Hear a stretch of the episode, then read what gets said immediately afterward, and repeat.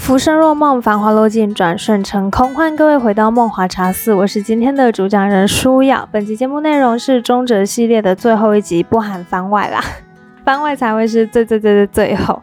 那今天差不多就是我们要总结宋明理学里面的这个心学了。好，我们要讲王阳明的心即理、知行合一，还有良知跟致良知。最后最后，我们要总结整个心学，王守仁心学。呃，对后世的影响跟它的历史地位，这就是今天我们要讲述的内容。好，那今天内容算简单，大家只要把握起来。如果老师考试有考到，呃，照着我这样说的，如果老师是参考这一本呃新编中国哲学史的话，我想大家都可以得到八十七分以上的分数，除非你的老师特别的严格。好，那今天我们就跟大家讲一下考试的诀窍啦，就是边讨论边讲。好，那我们现在就进入我们的主题，也就是王阳明论心集里的两层意涵。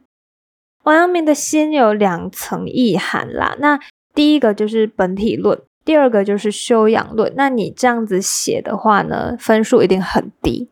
你要写多一点，尤其是申论题。好，就算是问答题，你也不能只这样写。问答题的话，你的长度大概要是王阳明的心是指心之本体，这是在本体论的层面上说心。那其次，他的心又指个体的发用流行之心，也就是修养论的心。如果今天老师出的是一个问答题的话呢，你就能这样写。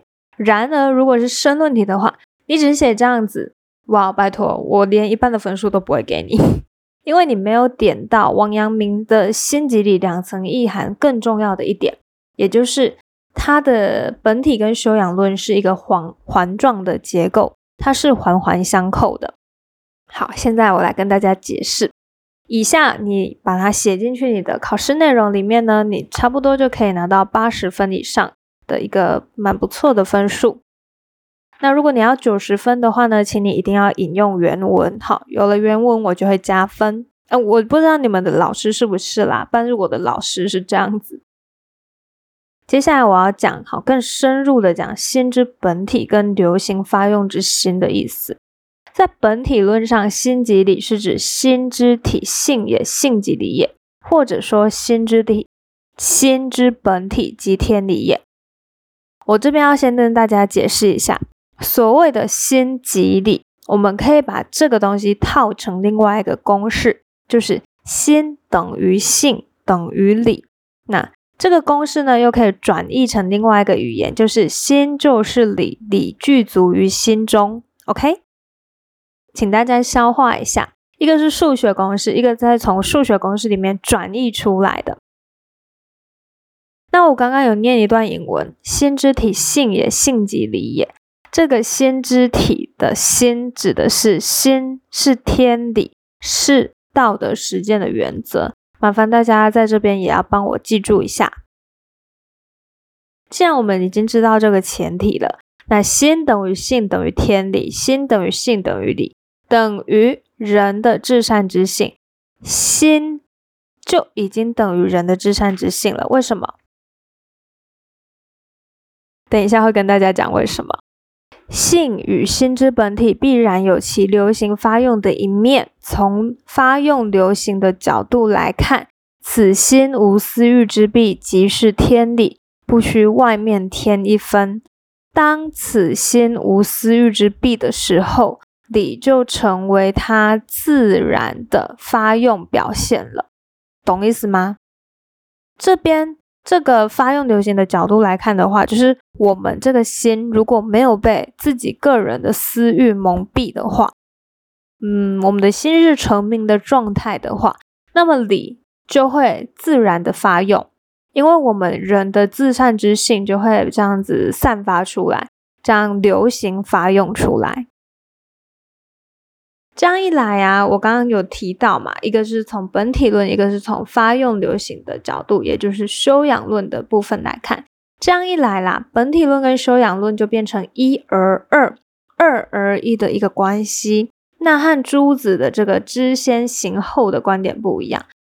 朱子他是强调先认识再做，但是做才是重点。他的认识是属于，呃，你懂了以后一定要去做，实践才是比懂还更重要。可是你如果要实践，前提就是你一定要懂，可吗？那王跟他跟朱子的观点不同哈，这边王阳明他的本体论跟修养论，它是一个环状结构，我刚刚一直强调的。王阳明的本体论是修养论的前提跟基础，那修养论又是本体论的实践跟表现。从本体论来看，心性理三者是合而为一的；那从修养论来看，理又是心的这个流行发用的产物，是王阳明在龙场拘役处困中自求心之本体的结果。我们知道王阳明在龙场是被那个太监刘瑾陷害嘛，但刘瑾还想要暗杀他，哎。刘瑾那时候是算满一一个算就是呃蛮只手遮天的太监，他已经到了一个一个很荒唐的地步了。那王守仁王阳明他又是一个喜欢就会呃表现出很喜欢，讨厌的话就是连脸都懒得跟你装的那种人物，他自然会被刘瑾所讨厌。王阳明他是一个很可爱的人，那所有可爱的人都值得被善待。可是我觉得啦，王阳明。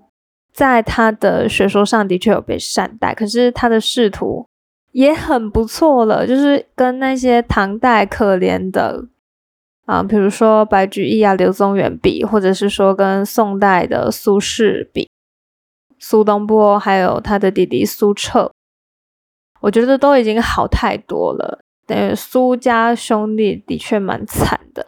好，我们知道很多贬谪文学的产生都是因为失意文人嘛。一旦有了失意文人，那他们就会想要透过文学来寻求慰藉，所以呢，写出一篇篇、一篇篇，呃，这些现在高中生、国中生需要看的贬谪文学。我不知道大家有没有分析过，国文课本里面贬谪文学是占很大一部分。为什么？其实我觉得国文课本是在暗示我们，我们未来的人生道路并不会这么的。这么的顺遂，这么的顺利，我们应该是会不断的遇到挫折，不断的会去遭遇生活上、现实上的一些磨难。所以我们在国中、高中的时期，先学好编者文学，先可以同感，甚至说我们不能同感，但我们懂这些诗意文人笔下他的笔触、他的心情，他怎么开开导自己，他怎么在文字里面寻求慰藉。他怎么让自己可以在一个不好的环境里面得到了一些新的领悟跟体会？这些是贬谪文学教会我们的东西，这也可以用于我们未来。呃，不管是遭遇挫折，或者是一些人生的重大事件的时候，我们可以把它拿出来反复的品鉴阅读。天哪，这些古人被流放到什么鸟不拉屎的地方？嗯，被流放到这么可怕的地方，他们都还好好的活下去了，为什么我不能呢？现在就是贬谪文学的作用，我想就是这样子了吧。但是有又有多少人在未来遇到一些失意、挫折的时候，会把贬谪文学拿出来看？Nobody，真的没有人啦，谁会这样？很少了，很少有人会这样。那国文课本教你的，你现在虽然不能懂，但未来你就会懂哦。黄州快哉亭记，他到底在讲什么？他内心到底在讲什么？还有那个岳阳楼记，他那种心系苍生、心怀天下那种感触是什么？我们都要在很久以后才懂。国文课本它有的时候就是太太理想、太浪漫、太不切实际。他没有在哦，或许古代的十二、十三、十五、十六、十七岁的小孩可以有那种跟国家命运绑在一起的感觉，但是现在的小孩没有啊！现在的小孩整个整个就是 需要加油啊，所以可能是心智年龄也有差别吧。不过没关系啦，这些现在学的会变成以后的养分，现在学的有可能对你未来是有帮助的，我们都不知道。我只觉得我们要好好的路过，好好的路过每一站，好好的体会每一站，这些终将成为未来让你变得更好的一部分的一个养分所在。我们花了很多时间在讲国文课本里面的贬谪文学，好不好意思哈？我只是觉得很多时候人生不是这么的如意啦，人生不如意十之八九，八九所以说你真正感到开心的时候是在你人生的十分之一，那其实是非常少的。我们应该要学会跟不如意相处，然后自我调节才对。OK，好的。好，接下来我们要讲王阳明的知行合一。好，知行问题一般来说是属于正式论的范围。那这边朱熹主张知先行后，以行为重，知行是分开的。那么王阳明却是把天理做了伦理道德的规定。所以说，这个见履天理的知行合一就不再是一个认识论的问题，而是一个纯粹的。道德实践跟道德修养的问，可以吗？那知行合一，首先是指实践活动中自觉之知，也就是主体自觉的一个良知。自觉之知跟这个意念显发之行的一时并在性，他们两个是同时存在的。不好意思，我要先跳过这边。我刚刚讲知行合一，一般来说是认识论，但是后来在王阳明这边，它其实是一个修养论的问题。嗯，我记得我以前大学的时候在上这个部分，一直有一个同学在烦老师，他一直在问：哎，老师，知行合一难道不是认识论的问题吗？老师解释了很久，老师解释了很久，在然后跟他解释说，在王阳明的部分的话，知行合一其实是属于一个修养论的问题。道德实践跟修养的问题，而不是认识论的问题，不是像学习，不是格物致知那个意思了哈。这边大家可能要稍微了解一下王守仁，因为他学说是本体修养一而二二而一的这个环正结构关系，所以在这边知行合一，当然也就是道德实践的修养问题，而不是认识论的范畴了。麻烦大家可能要稍微。呃，记一下。那在这个接下来，我们要举一个例子。我要先念一段引文啦，所以这个引文是：见好色属知，好好色属行。只见那好色时，己自好了，不是见了后又去立个先去好。闻恶臭属知，物物臭属行。只闻那物嗅时，便已自悟了。不是闻了后，别立个心去悟。在这边见好色跟闻恶嗅，都是主体对好色跟恶嗅的一个自觉的觉察、自觉的觉视，所以这边是属于知。那对好色的好好，跟这个对物秀的恶，就是属于主体的意念外发，所以是属于行好。在这边，我我觉得，呃，好，我继续讲。而对好好色的见跟好，对物秀的闻与物，一时的并在性，也就是内在自觉之资跟外向推致之行的不可分割性。这边我讲，我刚刚讲的是不是很不顺呢？好，没关系。这边其实如果不是国文系的人，可能很难判断；不是中文系的人，很难判断这个动词跟名词。我我在想要不要跟大家解释？好好色就是喜欢美好的东西，恶恶受。讨厌不好的味道，那个臭念手，我第一个好，我第一次好像是念错了，嗯，在这边跟大家道歉一下。好，那我现在要跟大家讲了哦，如果没有动词的话，都是属于知，就是我们自己对美好的东西跟不好的东西会有一个自觉的觉视，也就是说，我们今天看到了一个人穿好看的衣服，觉得他好看哦，这是我们自己。自己的感觉嘛，但是我们会喜欢好看的衣服，讨厌不好看的衣服，那就是我们主体意念外发，所以这已经是属于行。我们一旦有了喜欢，一旦有了讨厌，好，那就是行。那内在自觉之知跟外向推致之行是有不可分割性的。知也就是道德良知，在这边王阳明知行合一的知，其实它包代表的意义是知包含行，良知出现自然会有行为的意思。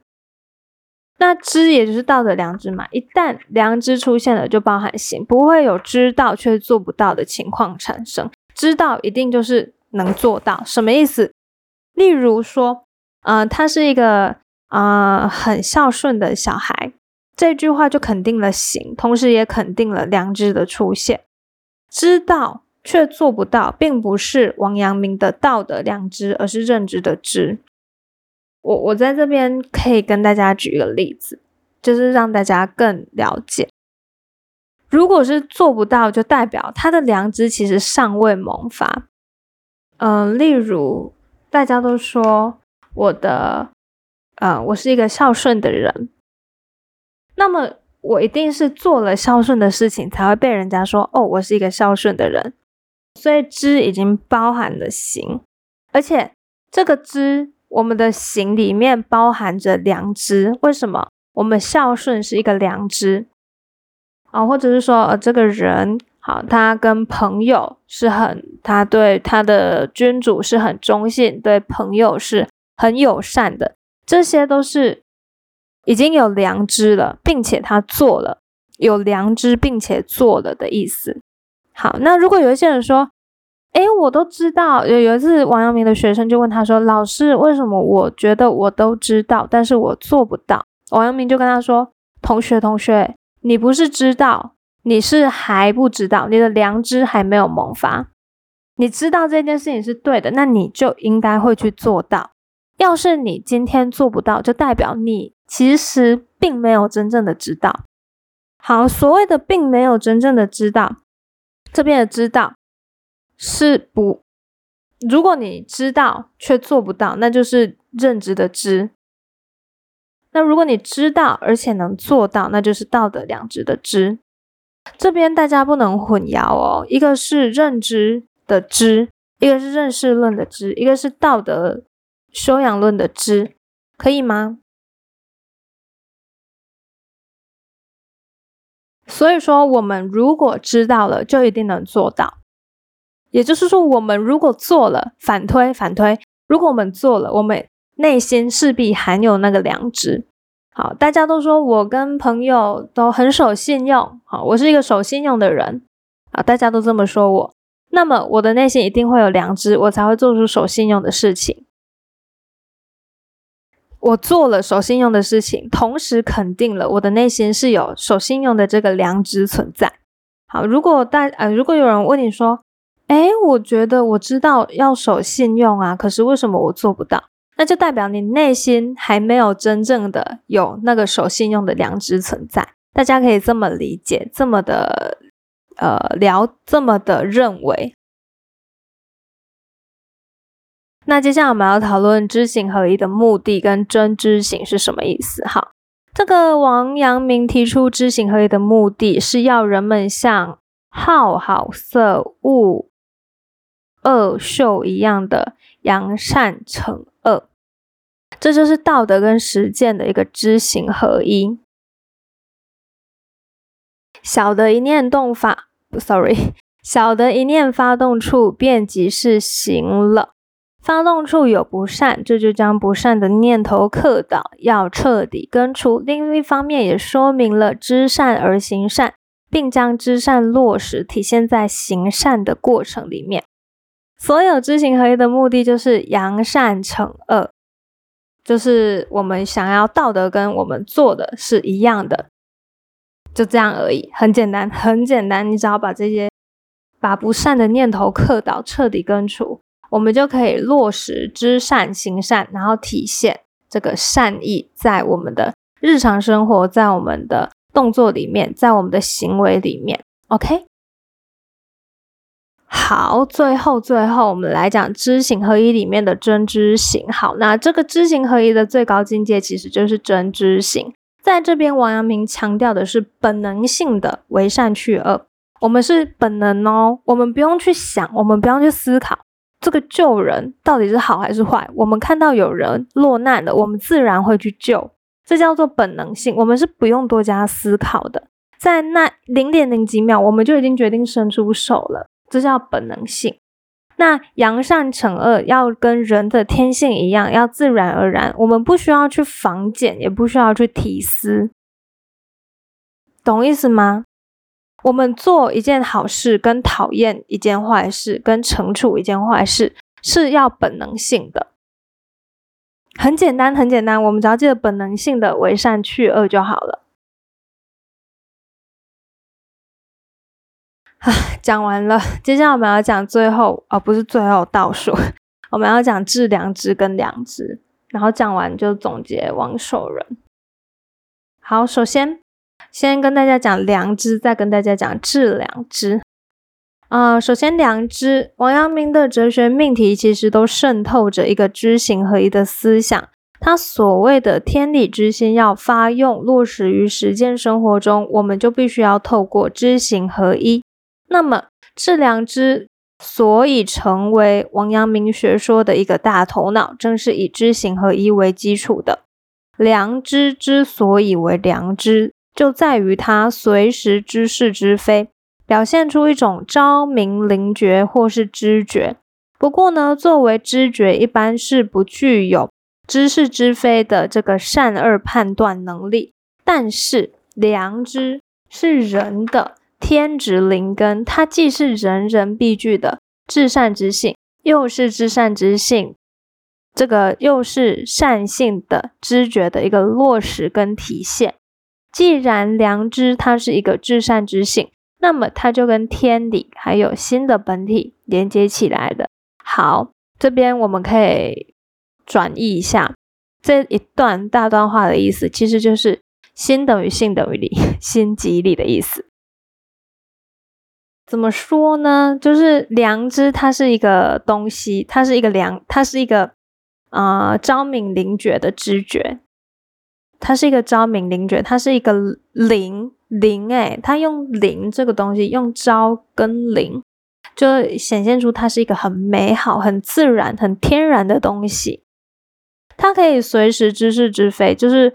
我们不会，我们的内心不会去纠结这件事情做的到底是对还是不对。你可以马上判断这件事情我做了是好的，好，我做了是不好的。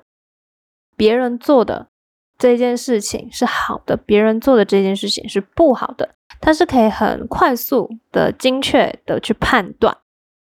而且良知它是人的天职灵根，是每个人都有的一个非常至善、美好、完美的一个性。好，那它也是这个这样子美好的善性的一个知觉的落实跟体现。啊，所有我们每次只要讲到美好，美好，我们就要把天理好连接起来，所有的美好都在天理里面。所有的天理都是美好的，可以吗？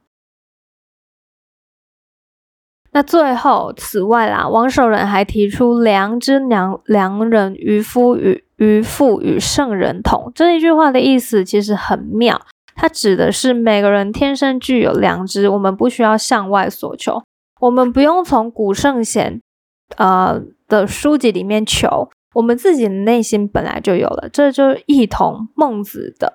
所以说，我们可以知道，这个陆王的心学录像其实是继承孟子而来的。好，可以，我们要最后讲啊，这个致良知。好，从修养论来看，良知随时都可能被这个私欲蒙蔽。知一旦被蒙蔽，好，我们就会知行断裂，知行不合一。知跟行，我们就不能合一了。好，所以从良知到致良知，也就是从本体论到修养论，多了一个动词致。好，致就是做到的意思。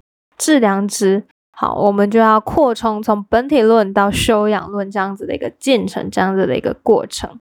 那我们现在来讲智的意思，智对内是恢复扩充，类似孟子的求放心。那智还有第二层意思，智它对外是推智跟推己，就是我们把这个发于良知的这个是非好恶推至于事事物物之间。那王阳明说了。致良知于天理，致良知知天理于事事物物，则事事物物皆得其理也。智本身就是一个兼知兼行的过程。我们刚刚有提到，智的对内是孟子的求其放心，也就是我们对内我们要扩充，我们要恢复我们内心本来有的良知。那么对外呢，智我们有推的意思，就是推己，我们把美好的天理的美好的善意推出去，我们就行了。也就是说，其实这个智本身含有知跟行的一个实践过程，同时也就是自觉知之跟推行之推智之行一使并在之知行合一的过程，就是我刚刚讲的意思。好，但这边很绕口令。那治良知主要的目标就是扩充良知，去除私欲跟实践善意。我们要把良知推及，并且落实在生活中事事物物的实践中。我们好，我们今天讲完了这个阳明心学，我们可以发现什么？王守仁他强调的是知等于行。我们我们一旦良知出现，我们自然就会做，而且很多说了就是又知又行了。那知行合一的，我们回顾一下，刚刚不是有提到知行合一吗？其实这个知行合一的意义就是，呃，道德的意识跟道德的实践是合而为一的。那刚刚还有提到良知良人，渔夫渔夫与圣人同，就是我们每个人既然都有了这个良知良人，那我们就不需要向外假求，我们已经天生就有了，所以我们只要扩充良知，去除私欲，实践善欲就可以了。其实，其实王守仁还可以谈一下他的功夫论跟境界论啦。本体功夫跟境界在王守仁学说里面，它是三位一体的。好，我这边因为没有准备，所以我就是浅浅的跟大家带过一下。嗯，王守仁先讲他的境界好了，他的境界是无善无恶的一个境界，境界是功夫中的一个见地，同时它是本体在修养论的一个彰显。王阳明他的境界其实是算高的，但是最高的应该是成浩，好，不是成义，是成浩。因为我们当王守仁，他用这个良知为本体，那他的境界又显现为阔然大功。所谓的阔然大功，我不知道大家还记不记得？我们在成浩那边也有说过，成明道那边也有讲过，哈，就是七情无助，顺其自然之流行。因为七情有助，具谓之欲，具是良知之弊；而七情无助，也就是好恶一循于理，不去着一分意思。这边呢，嗯，我刚刚有提提到，就七情无助，顺其自然之流行。呃，刚刚提到它看起来很轻松自然，但是实际上。恰恰它是以这个功夫的精深纯熟来做一个前提，也就是无妄无助而又无过无不及，这这是一个很难的境界，有点像我们以前在佛学里面讲过的无念无助无妄。好，那作为功夫，这是一个无心的功夫，作为境界，这可以说是一个阔然大功的境界。大家一定要好好回去复习成名道那一集阔然大功，因为那个很重要，那个真的很重要。这个整个宋命理学界里面最伟大的一个人物，就是我们的成明道，嗯，境界最高的人物啦，是成明道。那其实王守仁的王阳明他有四句教，如果大家有兴趣的话呢，可以去查一下。那四句教在这边我不会多谈。好，那最后我们来讨论一下王守仁心学的历史地位跟他的影响。这个王阳明，王阳明就是王守仁，大家千万要记得，他们古人有很多名字，那这些名字都是他们的名字，所以如果有时候我转来转去啊，大家还是要记得这个等于谁，这个等于谁，OK？那阳明心学事实上是对周敦颐的这个中正仁义的人己的问题的回答跟落实，从这个角度来讨论，它理所当然是宋明儒学发展的一个高峰点，因为它不仅从理论上解决人己如何落实。而且我们他们阳明心学还从实践中探索人级的实实现之路，就是我们要怎么实现它。而且他的功夫其实是精深细密，在宋明理学家里面几乎是没有的。越到后面后出转精嘛，前出未密，后出转精。好，越到后面这个学说自然会更加的完整。那在这边阳明也算是已经到末期，就是整个李宋代宋明。里面的这个整个学说儒学里面的末期了。那这个宋明理学家，其实这个宋明理学家里面几乎含有可以跟这个阳明心学 PK 的。为什么？因为不离日用常行内，直造先天未化前。这就是在其日用伦常中实现圣贤境界而言的。他王阳明他把他的本体论跟修养论结合在一起了，所以说很难有人可以打得赢他。就你要去攻击他也不是，因为他的学说本来就是一个知行合一的概念，而且它是扣在你日用行常，就是你日常你会做的隐含的理的存在。你要打的话，你就是有点打不过他。所以，这个阳明心学它是宋明儒学的一个高峰，它也是一个发展的一个总结形态。差不多到阳明这边，呃，很少人有很已经不太可能超越阳明了，已经没有人可以再超越它。差不多到这边已经到一个高峰点。那么我们知道，高峰点到了，要开始走下坡了。那从历史的角度来看的话，啊，王阳明以道德实践为思想的生长点啊，这个特征使他自己啊跟人好为人跟为学是双向圆融的。但可是他嗯，他是一个脾气蛮暴的哈，而且他也使这个儒家心性之学达到实践跟思想思辨的呃高度的统一。我们知道儒家儒家。他们太过理想化，不过他们也很重视这个实践，甚至有时候他们是实践大于这个思辨。不过呢，在这边王守仁他把他的学说也建构的很好，把两者也就是实践跟思辨达到了一样的高度。那在他本体境界，我一直提到是一致的嘛，它是三位一体的。不仅使这个儒学显现强烈实践品格跟丰富的形上智慧，哇，他们到宋代终于有形上，宋明已经有形上了。好，也为这个儒家哲学提供了一个很坚实的形上的一个基础。从这个角度来说啦，王阳明是孟子以来儒家心性之学的一个集大成者。我一直不断提老陆王心学，其实是就是继承孟子，大家一定要记得。当然，所有的事物都有好的跟不好的影响嘛。对于阳明心学来说，它最大的一个特色就是以道德实践的方式，把致良知的任务落实在每一个渔夫渔妇的心头。这边渔夫渔妇可能是指啊普罗大众，而不是指脑袋有问题的人哈。大家不要太过呃，就是嗯重视字面意义啦。好，它落实在一念疏忽之间，但是在这个同时，它也给了每一个渔夫渔妇冲破道德藩篱的勇气跟权利，这就是负面的。好，为什么冲破道德藩篱、勇气跟权利是不好的？待会儿我会讲。好，这种不以孔子的是非为是非的精神，促进了晚明的思想解放思潮。哦，我自己有读好后面的哲学。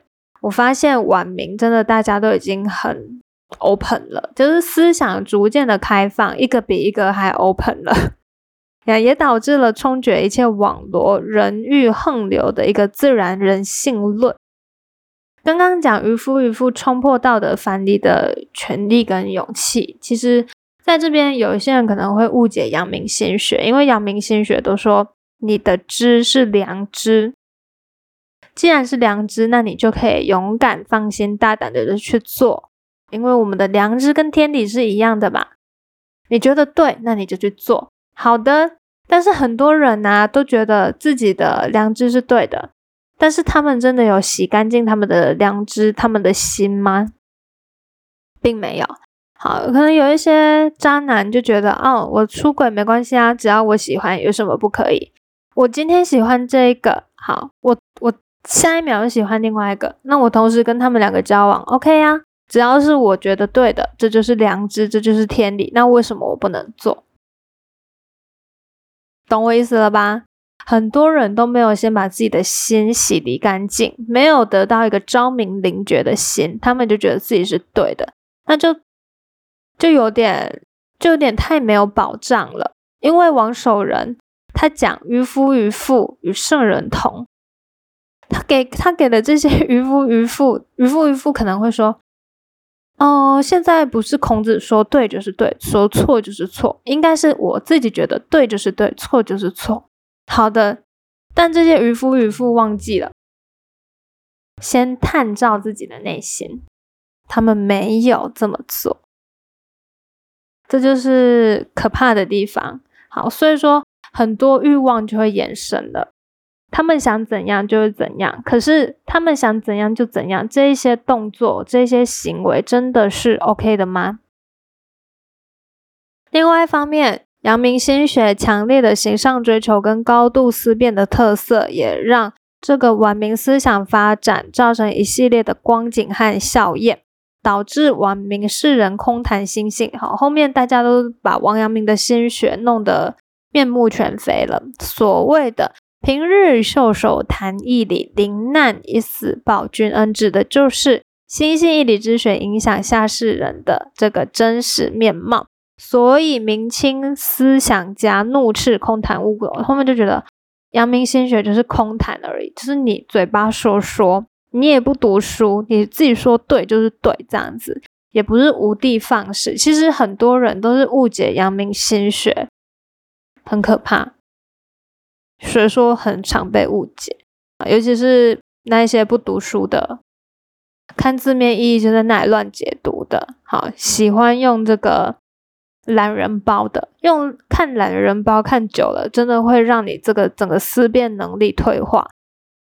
建议大家，你要了解一件事情，就从它的源头去追溯，一直追溯，一直去用你自己的判断去判断它，用你自己的价值观去衡量它。然后呢，不断的反问反责，好，不要相信懒人包，懒人包是别人整理给你的，那别人。他讲的真的是对的吗？我们要打一个问号。好，那最后最后送大家一句话：“此心光明，夫妇何言？无心自有光明月，千古团圆永无缺。”这边这一句就是可以代表整个阳明心学，阳明王阳明对自己心学的一个总结啦。这个心是光明的，我还要说什么？它就是光明的。好，无心自有光明月，千古团圆永无缺。这是有余韵的一句话，我留给大家自己去判断，自己去思考，自己去咀嚼。所谓阳明心学想要表达的究竟是什么？好的，那么以上我们就总结了整个呃，从九流十家到这个嗯。呃，汉代的呃五行阴阳，然后唐代的儒学，宋明的理学，到这边就终结了，就是结束了。一路走来，真的非常感谢大家的陪伴。那我知道这个点阅率很少，其实我我都有在看后台的数据。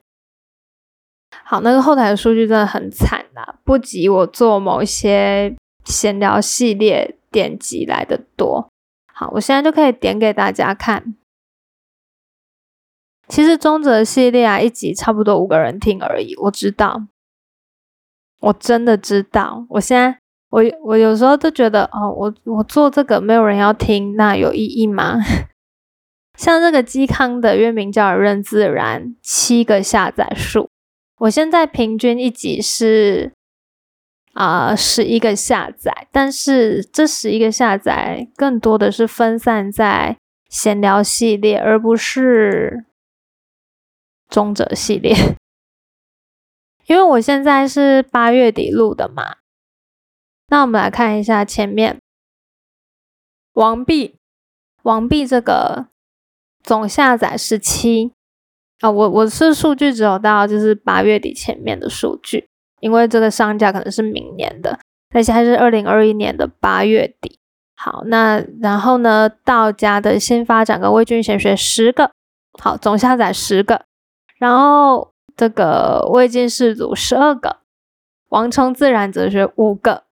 王充宇宙论跟无神论五个，好，我传说跟命定也三五个三个这样，好，那神话系列有十二个，好，闲聊系列六个，好，中哲这边董仲舒三个三个三个，这个明明很重要，才三个人听，好，神话系列十五，好，神话真的比较多人听，九气十六，董仲舒八，然后庄子十六。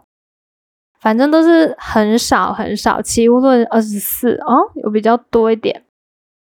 有时候都觉得哦，自己在做这个是不是觉得 没有什么成就感？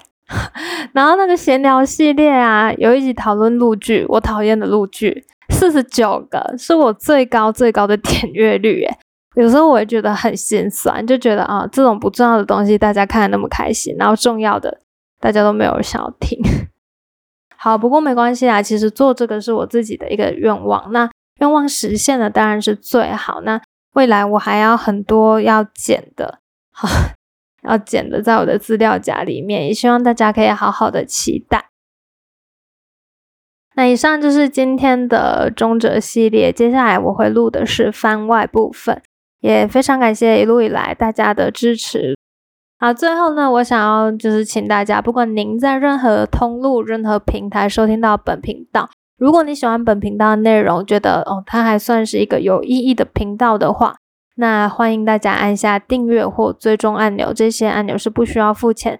当然，如果您想要抖内的可怜的小女孩，那 我也是非常感谢，真的非常感谢。那以上就是今天录制的内容，非常感谢收听到最后的每一位听众，我们下期再见。